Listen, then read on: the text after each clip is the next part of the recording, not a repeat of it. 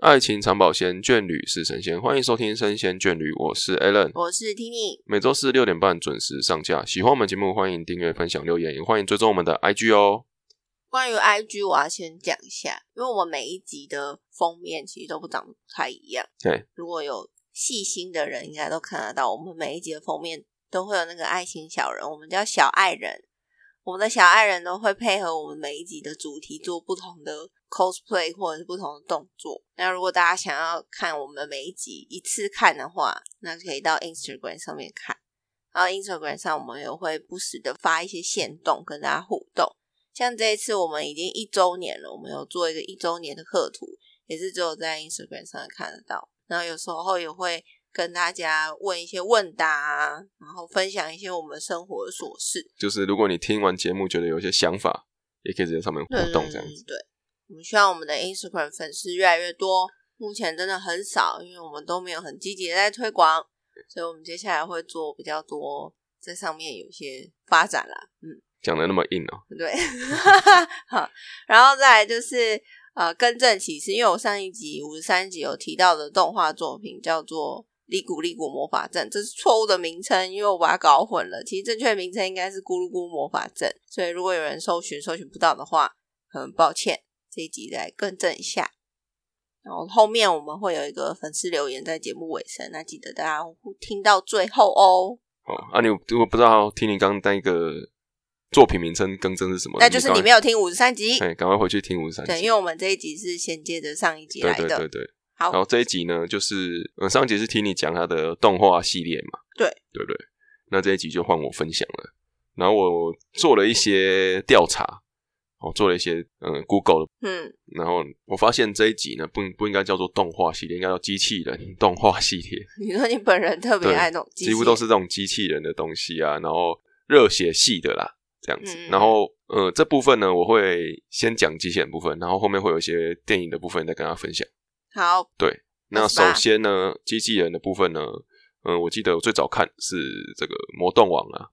魔你有动看《王魔动王》吗？没有？你看我这集就是要自己讲了，因为他都跟我没有共鸣哈，《魔动王》系列，还有《魔神英雄传》系列，这个都是一九九零年代的东西，九零年的哦。你小时候真的在看这个、哦？我正在看这个啊，那可以，国小的时哎他候们是啊，什么 倾向？来《魔动王》就是什么？《魔动王》就是一个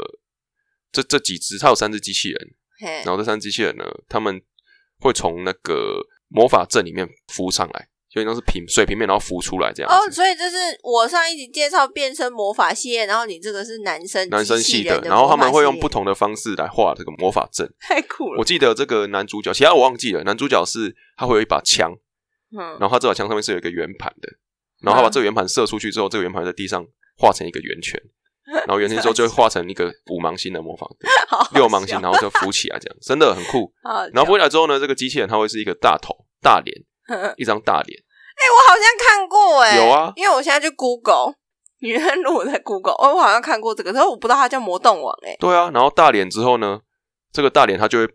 知道为什么浮起来是一张大脸，但是大脸状态只会持续在浮出来这一段而已，之后它就会变成机器人的样子。有啦，我有看过，我看到角色的样子了，我有看对啊，对啊，哦，原来然后真这的个就魔动王是我那时候蛮喜欢的，然后小大家也是蛮讨论度蛮高的，嗯，对啊，然后它有三只嘛，嘿，然后三只都会再变强一次，但是只有主角那一只的颜色变得比较漂亮，对，就是主变角是红变色的变，白红的配嗯色，嗯另外两只就变得有点青菜这样子。总之，这是这是我的这个机器人部分的你小第一时部候都会有人跟你讨论你看什么动画，我们隔天会看啊，比如说他每天播，我都像像那个自己三看台欸三台晚上播嘛，可能就会嗯帮你有没有看昨天那个，啊你不看就没办法插加入这个话题。啊，是哦，对好好哦，再来第二部是《魔神英雄传》，一样的东西，也是一也是那种投身的机器人啊。然后呢，这一部的比较有趣的是，这个主角进去里面的时候，进去机里面你会觉得说好像是坐在驾驶舱嘛，或是怎样嘛，对不对？然后这一这个里面这个主角呢，我都忘记他们的名字，但是就是他进去才操控机器人的时候呢，因为这个是有龙神，所以那个他会在里面就会抓着那个龙的头上两只脚，然后站在龙的头上，然后这样操控机器人。嗯，他会进入个异空间啦。听你现在都不懂我在因为讲什我么，他在一拼命直拼命讲，我都要 Google。 Google 一下才知道，因为我我我对这个有一点印象，是因为它里面有个角色脸超大的，对啊，就是一个叔叔，对，他就叔脸叔啊超叔大叔，然后他有开台机器人，然后呢比较搞笑担当啦，这样子。第三部你更没听过了，什么？你有听过 NG 骑士柠檬汽水吗？有有有哦有，这个你竟然有有有有这个有我有听为什么你会看过这个？为什么不会？那电视台如果会播，我就会看啊。你就知道我小时候躲电视儿童。那你知我记道得你柠知道檬汽水这个标题，你知道他在演什么吗？我不知道，我要我现在要现在 Google 才知道，你都没有做功课哎，不行。因为我们之前都没有蕊过，因为他要介绍什么我不知道，我上一集要录介绍什么他也不知道。嗯，我们俩就是这样，很 很跳痛。很，我们要真真实的反映给大家了。好，这一部就是在讲一个打电动的男神嘛，嗯然，后反正总之他好像破关想要被吸到游戏世界，天哪，不就现在很流行的异世界吗？对啊，然后就异世界系列啊，对啊，转身异世界、对啊，对对对对，然后他好像要召唤机器人的时候，他的左边的肩膀有一只很像史莱姆的小精灵，嗯，然后他会吐舌头出来嗯，然后你要把那个一块硬币放在他的舌头里面，一定要硬币，然后他就把它吞进去之后，他就会眼睛就开始一直旋转，有点像我眼冒金星这样子，然后机器人就会跑出来。这是一个奇妙的变身对，。然后它有很多只机器人哦，每一只都会变身哦，很酷。然后都会有很好笑的名字，例如有，什么什么小笼包啊，还什么的，反正就取一些很奇怪的名字。它有点搞笑，搞笑啦，我记得这部好像那个时候蛮红。蛮红的。然后它有分分三部的样子，但是后面的越后面的就越那个画风就越来越 clamp 那种感觉，哦，就脸越越来越尖尖，啊，然后角色越来越高，然后机器人也变得比较成成人像啊，嗯，嗯，就是比较长手长脚长那种感觉，就没有那么可爱。 OK，但是后播的他播的蛮久的，但是后面那几部我就没看了。我是看了前两部，我觉得还蛮有趣的，嗯因为他机器人都蛮北齐，然后还会互相吐槽，就不是那种耍酷的机器人，是属于比较笨的。然后他们作为主角都在讲，就讲热热血沸腾这件事情呢、就现在我开始我要热血沸腾了，什么什么什 么的，就是很中二啦，一定要讲这句啦，这样子。哦，但但但让我感到热血沸腾，这样这样这样，这是他的经典台词台词台是词吧，对对对 对对。 OK，然后再来同期的部分，还有这个蓝光人系列，讲这个大家一定听不懂，听不懂，蓝光现在大家一定不懂，但我讲绝对无敌跟元气小子，大家就听过了对有，为什么叫蓝光人系列？但这两部都是九一九二年的作品哈。嗯为什么叫蓝光系列？因为这个这个故事呢，大家都只记得机器人变身啊，然后跑出来啊，然后学生小学生去驾驶这样子的情节，但是通常第一集、第二集都会有一个有人形轮廓，然后蓝色的人，他会把这个任务交给小学 生，说这个机器人是要交给你们去呃抵抗这个魔王的，所以你们要守护地球的和平啊，来做这件事情，所以它叫蓝光人系列，因为他们是同个，他们都是同个系列的哦，世界观的哦，都会有这个蓝光人出现，然后他会跟不同的学校的小朋友说，呃守护地球任务就交给你们了。然后就把 OK 机器人派给你们这样子 OK 然后有时候在打不赢的时候，他会又出现给小朋友提点一下，他就机械神呗，机械神这样的角色，所以叫蓝光人系。它不只有这两部了，但是我有仔细看就这两部。那先讲《绝对无敌》啊，《绝对有很有趣的是，它是用那个班级的方式来启动机器人的，你懂意思吗？就是一样啦，它里面会有三个角色，是三个主角，然后他们会分别开三台机器人。你看他们都喜欢删这个，对，对对对对，然后因为他们合体啊，然后就一个做头，一个做身体，一个做脚这样子。嗯然后合体的时候呢，这三台就算了，就会觉得说，觉得说这个班就三个学生去开，没有不没有，他们是整个班都有，班长呢也会有，然后还有一些其他学生，他们都会担任后援的角色。然后最酷的地方是他的课桌椅，那个他们如果有遇到什么，比如说怪兽跑出来啊这样的时候，那个班长他会推他桌子的什么什么机关，然后他们的班级的课桌椅就开始自动移动。然后变得变成就会开始动来动去动来动去，好像下面有轨道有没有？然后他们就坐在椅子上，然后跟着移动这样子，然后黑板会翻过来变成那个科技的战术版这样子，这个学校也太不健然后康 了，就只有然后整个学校就会变，这个班级就会变成一个指挥控制室，嗯然后那个班长就会变成在后面帮他们支援的人。哦 OK 然后这几只机器人出来的时候也很酷啊，他们学校会整个，比如说你的操场的那个 PU 跑道会抬起来，然后那个飞老鹰就会飞出去，狮子就会跑出去，就是这真的就是小学生的幻想，对对对对对，然后到最后我们还有那个水坝打开，然后会有怪兽飞出来，就会有那个他们的机器人飞出来了，然后游泳池也会飞出跑出那个机器人，就是你会觉得说每一集它都会有这个机器人登场的桥段，都是拿每一集的一样的片段来做，可是你就觉得很酷啊，对，然后就合体的动作也是一样的，会期待对他对对变对身的对，反正很很有趣这样。啊，元气小子就是他的呃接续的作品啊，也是差不多的人设啦，也是三个角色，但是角色变得比较个性比较鲜明一点这样。然后他们也是一样，就是每次变身要合体的时候，就会有一段合体动画嘛。然后那个贺天动画就是每一集都一样的，然后登场的时候也是也是从那个比如说社区大楼打开，公寓打开，然后就会有机器人跑出来这样子，然后每一集都是用一样，但是你就觉得说就是要等这个期这个阶段，他们的整个这样子的卡通的套路到半小时，然后大概前十分钟就是讲一下嗯什么怪要跑出来了，然后在中间就会有五分钟的这个小学生们的这个接触的时间，然后再来他们就要召唤机器人了，然后就会有一个拿卡片啊，不放哪里，然后什么样，他们的衣服就会跟那个像你上集讲那种美少女变身一样，就会突然发出亮光，然后就变成穿上那个驾驶服，然后再来机器人就跑出来，他们就跳上去这样。而且比较酷的是，它的机器人你要上去的时候是好像是要骑有有那个骑摩托车开小飞机，然后这个小飞机再装到那个机器人的头上，然后之后再他们再跑出来这样子。然后这这个也蛮有趣，是它有一个反派，然后这个反派是一个魔王，然后这个魔王有要调查人间的事情，所以他就有化身成一个穿西装的正常人。然后他这个角色呢，还跟这个故事里面的一个女老师发生感情的那种感觉，所以他那个魔王蛮有趣，他不是真正的坏蛋，他有时候还会因为这个感情的关系，跟那个自己的这个最后的这个老板大 boss 有一些争执。蛮有趣的，然后再来呢，机器人的部分呢，先讲这边。再来就是九零年还有一部也是影响我很深的动画，闪电霹雳车》。闪电霹雳车我知道，这部我就知道了，是哦，你怎么知道？因为你上次去三创的时候，就是为了看这个闪电霹雳车的周边，所以我知道这部。它好像但是我小时候没有看过，今年好像三十周年哦。我知道那那个台词是什么，最经典的台词，今天的我没有极限啊，超级中二的，超级很。酷。他很酷买了那个日原文的日文的贴纸，然后一直摆在家里。哦舍不得用。今天的我没有今天还说什么我要贴在我的 车上，超级中二的。好，很你酷赶哦快介绍。海密车就是讲呃未来的这种方程式猜测。然后因为这个题材呢，我真的看到现在，你看现在动画史上，从以前到现在用赛车做情节的真的很少啦。有啊，暴走兄弟啊，当然是四驱车啦 也，反正是车啊。这类的，好啦，你就算它在里面，然后头文字 D 哦，这类的真的不多。然后我觉得它有很，它非常中二，就是它有点把机器人的概念结合到赛车上面。嗯就是它的赛车，每台赛车都是搞方程式赛车，然后他们都是呃未来世界近未来，每台赛车上面都有一台机器人，然后这台机器人呢会跟你讲说什么时候要减速，什么时候要加速，什么时候可以开推进器。然后推进器这个是他们这里面很重要的一个元素，就是你只要打开推进器呢，就会有那个杆子嘛跑下来，然后就把它往前推到底，然后就会它的车子后面车尾的部分就会有一个很像这个喷射的东西会打开，然后就开始喷出喷出火来，然后也是车车子就开始往前冲刺这样，就是一个外挂的概对，念很很。非常帅。然后这个系列也做很多，还有很多 OVA 什么的，然后我都有看完。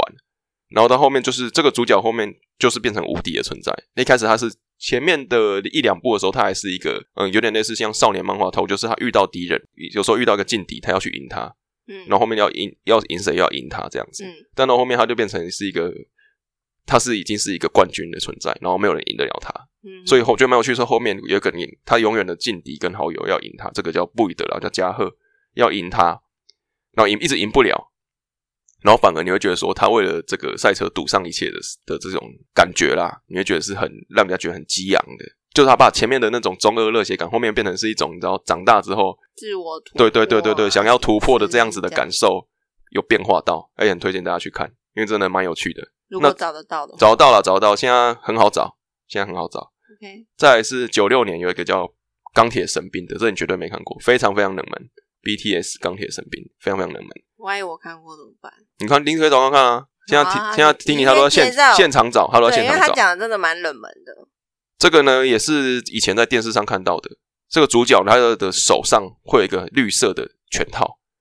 然后这个作品呢大家可能都没听过，但他的作者、哎、很帅、欸，作者大家应该听过啦。作者就是车田正美，车田正美是谁？这边就是《圣斗士星矢》的作者，难怪我觉得他的画风超级所以说像、那个风格都非常像。然后这个里面呢，嗯很帅在讲什么？就是讲四大神兽啦，一个就是麒麟嘛，然后朱雀啊，然后还有这个玄武嘛，还有老虎这样子。然后总之就很中二，就是他的弟弟还是哥哥啦，被抓走，然后还要去呃打败大魔王这样子。然后他在无意之中呢，跟其中的一只神兽产生连结，然后他就骑着这只 产生骑着这只飞马，很像飞马，但是是叫麒麟的 超帅的，对那个然后飞马超帅。这个会跟他说话，他们两个会互相说话，有点是战友的存在，然后再去遇到几个嗯呃已经站在顶点的类反派的角色，然后再一路路打过去这样子。哦，这个是钢铁神兵这部我也是有看，然后我以前家里还有那个小拳 套，他角色真的设定的就是很圣斗士啊很很很像很像，大家有兴趣可以去 Google 看看。嗯再来这一部呢，一样的门，零一年的《超能骑兵》，你绝对没看过了。超能骑兵我听你讲过，但我没对，有很看过酷，，非常非常非常中二哦，非常非常中二。他在讲是，难怪你会这么中二。这个不需要特别讲哦。他在讲的是这个主角呢，他们的这个世界呢有这种超能力的存在，然后他是属于平民那边的阵营，然后他们的对立有一有一有一队呢是有那个超能力，然后他们是政府那边的人，然后政府那边呢一直想要想要把这边的地收掉还是怎样，反正总之他就产生对立啊，类似这种政府跟平民之间的对立。然后这个主角的超能力就是有个拳，他的右手会整个变成红色、橘色的那种盔甲这样子。嗯，很像那个萨诺斯戴那个手套。对对对对，，但是它是整只手臂哦，有有我看到对对对，，然后它的第一帅阶段的时候呢，它的手臂后面会有三只脚，他还有第一阶段。对对对，很酷。第一阶段三只脚，然后它它每次要揍人的时候，它会喊一句台词，什么什么抹杀第一拳，什么什么第二好拳，重啊！然后它的拳头上面的那只脚呢就会消失，然后就开始喷射出去，所以你会看到它的背部有一个喷射的火焰特到底效，多爱然后喷射冲出去之后呢，它那个拳头就直接揍人这样子。然然后就有点像硬揍啦，有点像是要硬要把那。我记得有一集是政府那边有一个人，他是他的少年是左轮手枪的，然后这个主角呢就把那个左轮枪射出来子弹抓着之后往前推回去那个枪管里面，哦，这么就厉那种很害，中二、很中二、很这中么二。厉害。然后还有一个，这时候就已经有这种红蓝 CP 的东西了。他是红绿啦，对了，但是他是红的嘛，对啊对然后他的他不是 CP 啊他的对手是一个蓝头发的，对，主他有角不是红头发吗？是红头发，然后对手手是绿头发，有个绿蓝头发，反正就是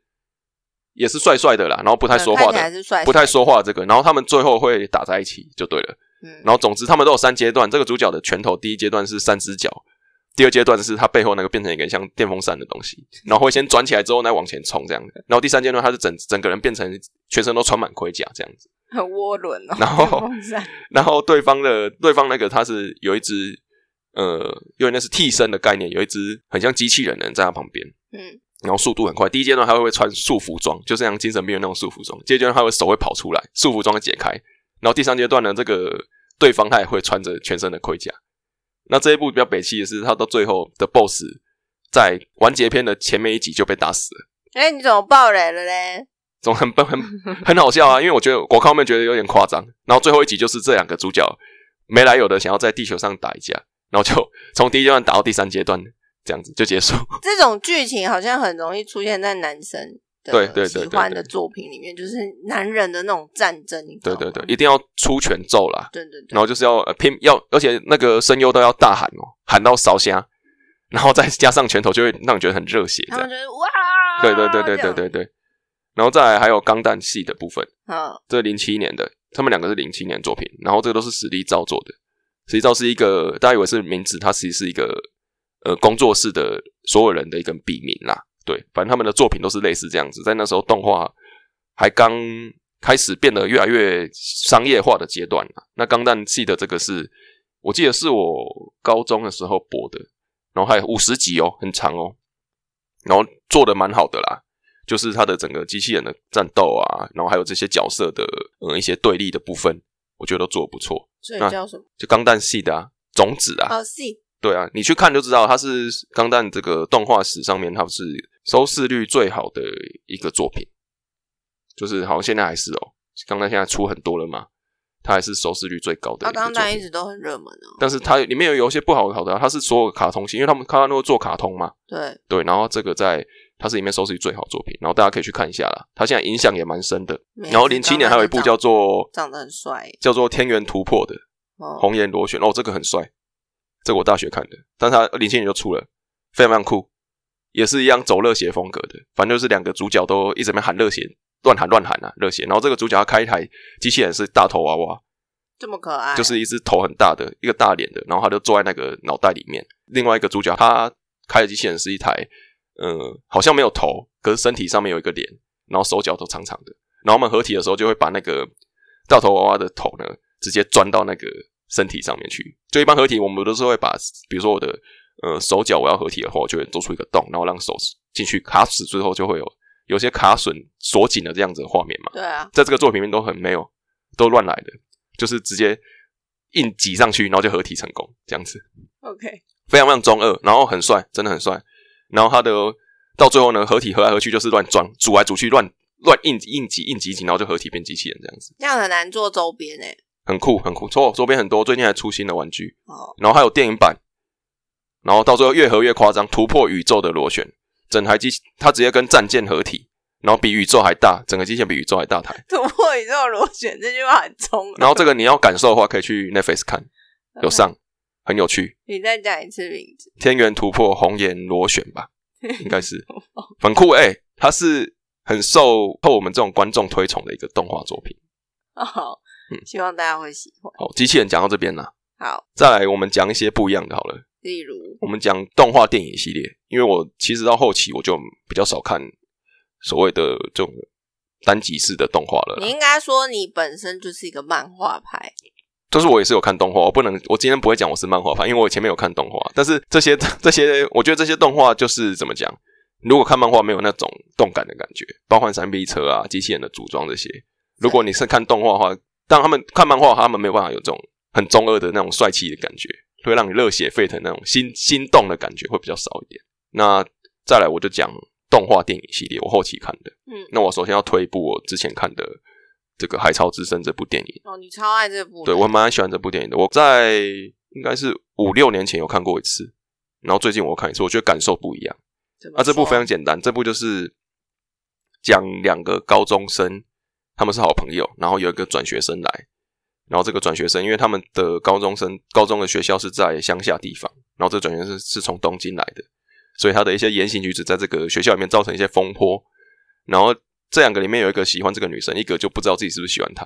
然后反正他们两个因为这个女生有一些冲突交集的事情，这样子。两个好朋友喜欢上同一个女生啦，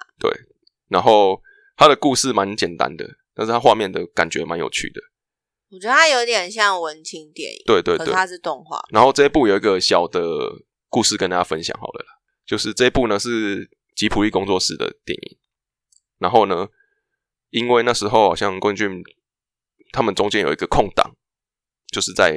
两个电影制作中间有一个空档，就想说那做这一部，然后让年轻的导演来试试试刀这样子。所以这一部呢原本是 OVA，就是一小时多一点点的，它只有一小时十五分钟的一个小电影。那做起来之后呢，效果不错，之后好跑回戏院上映。然后据说宫崎骏看完之后，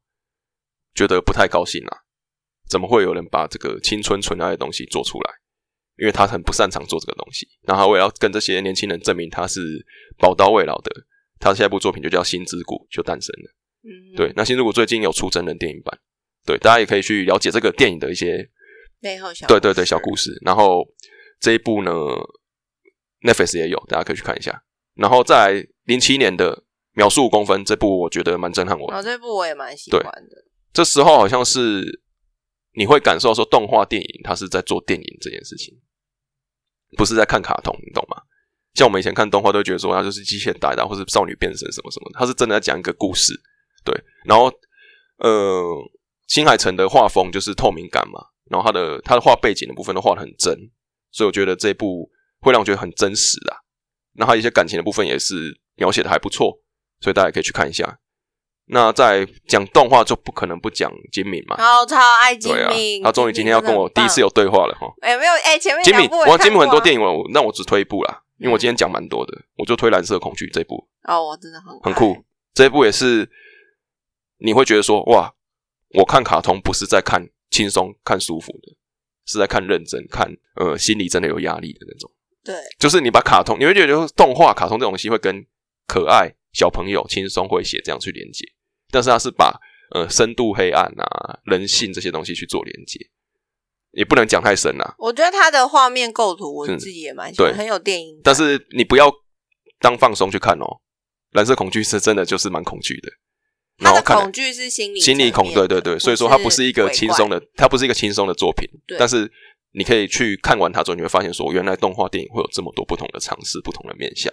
对对也是推荐给大家。今天呢，我立刻我讲一大堆机器人动画，还有一些这个纯爱电影，哦对各种不同，各各种不同的，还有一些恐惧类的，大家都可以去看看。我的跟 Tini 比较不一样啦，对金明我真的很喜欢了。对了推，荐他前面的他就大家都去一起去做做功课。那些这些电影呢，因为我观看的年代的关系呢，好像在近几年都有三十周年、二十周年的纪念活动，讲的好像自己已经四五十岁一 样。所以说大家可以最近可能会因为这些周年活动会有一些新的电影或是新的消息出来，大家可以一起去关注看看。因为其实我，你还有要介绍吗？没有了，好今天就讲到这里。因为我要讲的是，我们有时候就是会一直看现在当代的作品，然后如果你有时间的话，可以去看 一些往前。你今天直接讲说，我看的都是很旧的，没有，可能是我们小时候，但我们没有对看过的。但是你会发现它跟现代，它影响到当代的动画很多，对，因为其实金敏就是改变很多做动画的人的一些对想吧、包法。它搞不好它也影响到秒速公分啊、新海诚的东西、对啊，对对啊，对对啊，我们不可否认是这些前面的人，他们做的作品也都非常精彩。而且讲真的啦，在现在这种社社社会上生存，哦，你有会偶尔想再看一些无聊的热血动画，也是蛮开心的、很爽。啦。对啊，所以其实我觉得每一个时代都有自己非常棒的作品，没有说什么现在的作品就一定超好，过去的作品怎么样？嗯，对，你看像你刚刚讲，不知道哪一部剧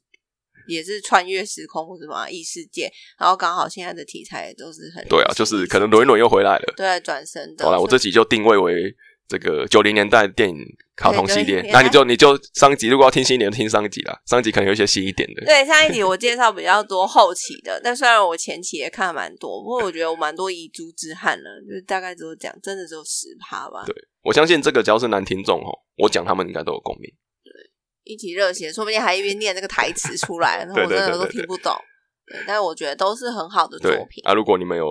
觉得有什么想法，或者是你有些我没讲到的，你也觉得很热血的作品呢，你也可以留言跟我们分享。对，好那我现在就讲一下我们听众有私讯给我，我又有回复单元了，对对对，我就今天今天是听你来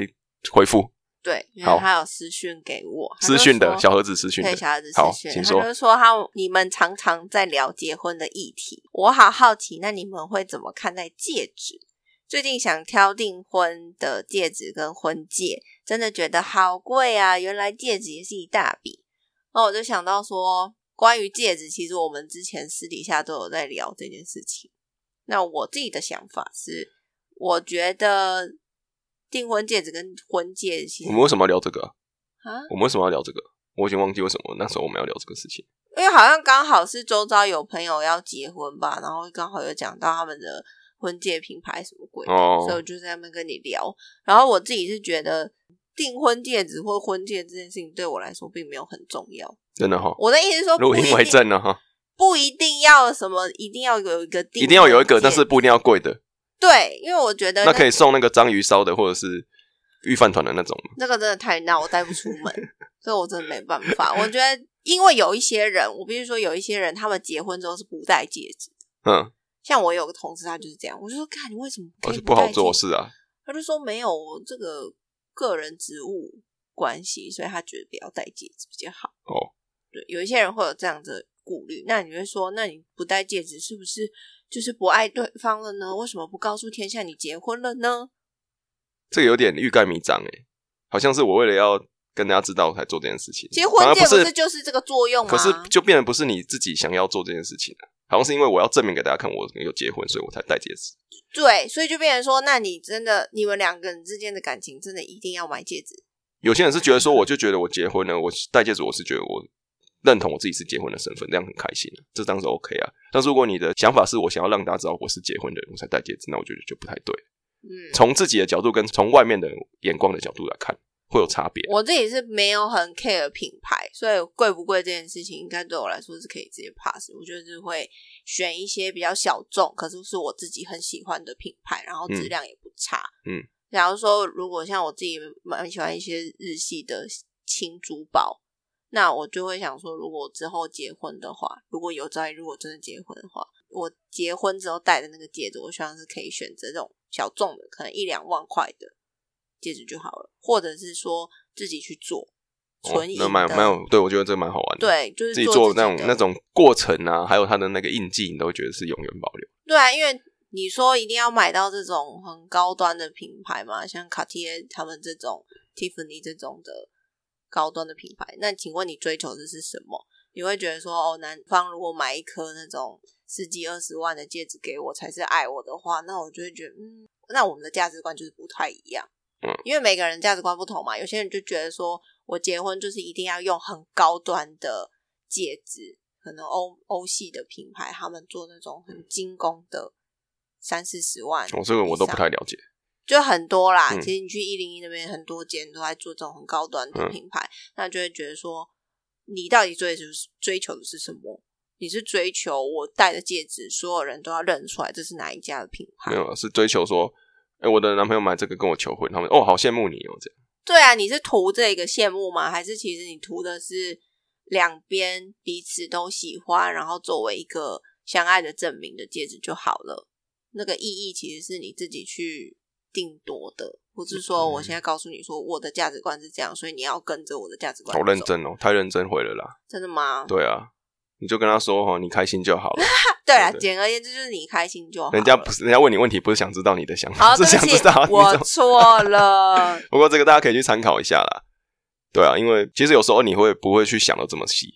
你不会想说是不是我真的想要，可能大部分都是受到这个社群的影响，或者是同才之间的影响，因为就其觉实得这说个是商要人比较。的对啊，对啊，对啊，它的一个商业模式啊，我不对啊用说它的阴谋啦，它的商业模 式啊，对啊，就像那个经典的广告“钻石恒久远，一颗永流传对啊”。，其实钻石真的有这么有价值，有比黄金这么有遇价得值起吗？九桃啊，对，它就是一颗石头说穿啊了，就是石头。对啊所以你要怎么去定义它？商人怎么卖给你？你要全盘接受哦吗？这个男听众哦，如果你有另一半要结婚的话，你这一段要好好听，哎、赶我快这样洗回脑你，哦让你的女朋友对对对， 认真的去了解说她要的意义是什么，搞不好会让你省下一笔钱。其实我我甚至觉得有时候婚戒这件事情，女方自己也可以出钱买啊，为什么一定要全部都是哦，男？还是有这种求婚的那种对象嘛，对不对？因为我男生甚去至求很婚想要啊，这我自己样子去挑啊，我自己挑，我自己付钱，反正是我自己要戴的。嗯，因为你之前就有跟我讲过，你可以不要戴啊，我我我对这个实在是真的没有特别的。所以我觉得是看个人。好啦，希望他就这样当做参考吧。好，那也祝福这位好朋友，对，感觉是要结婚了呢，嗯，恭喜你幸哦福啦，祝福他幸福耶。对，那我们就在这种幸福的氛围中跟大家拜拜，下集再见，拜拜。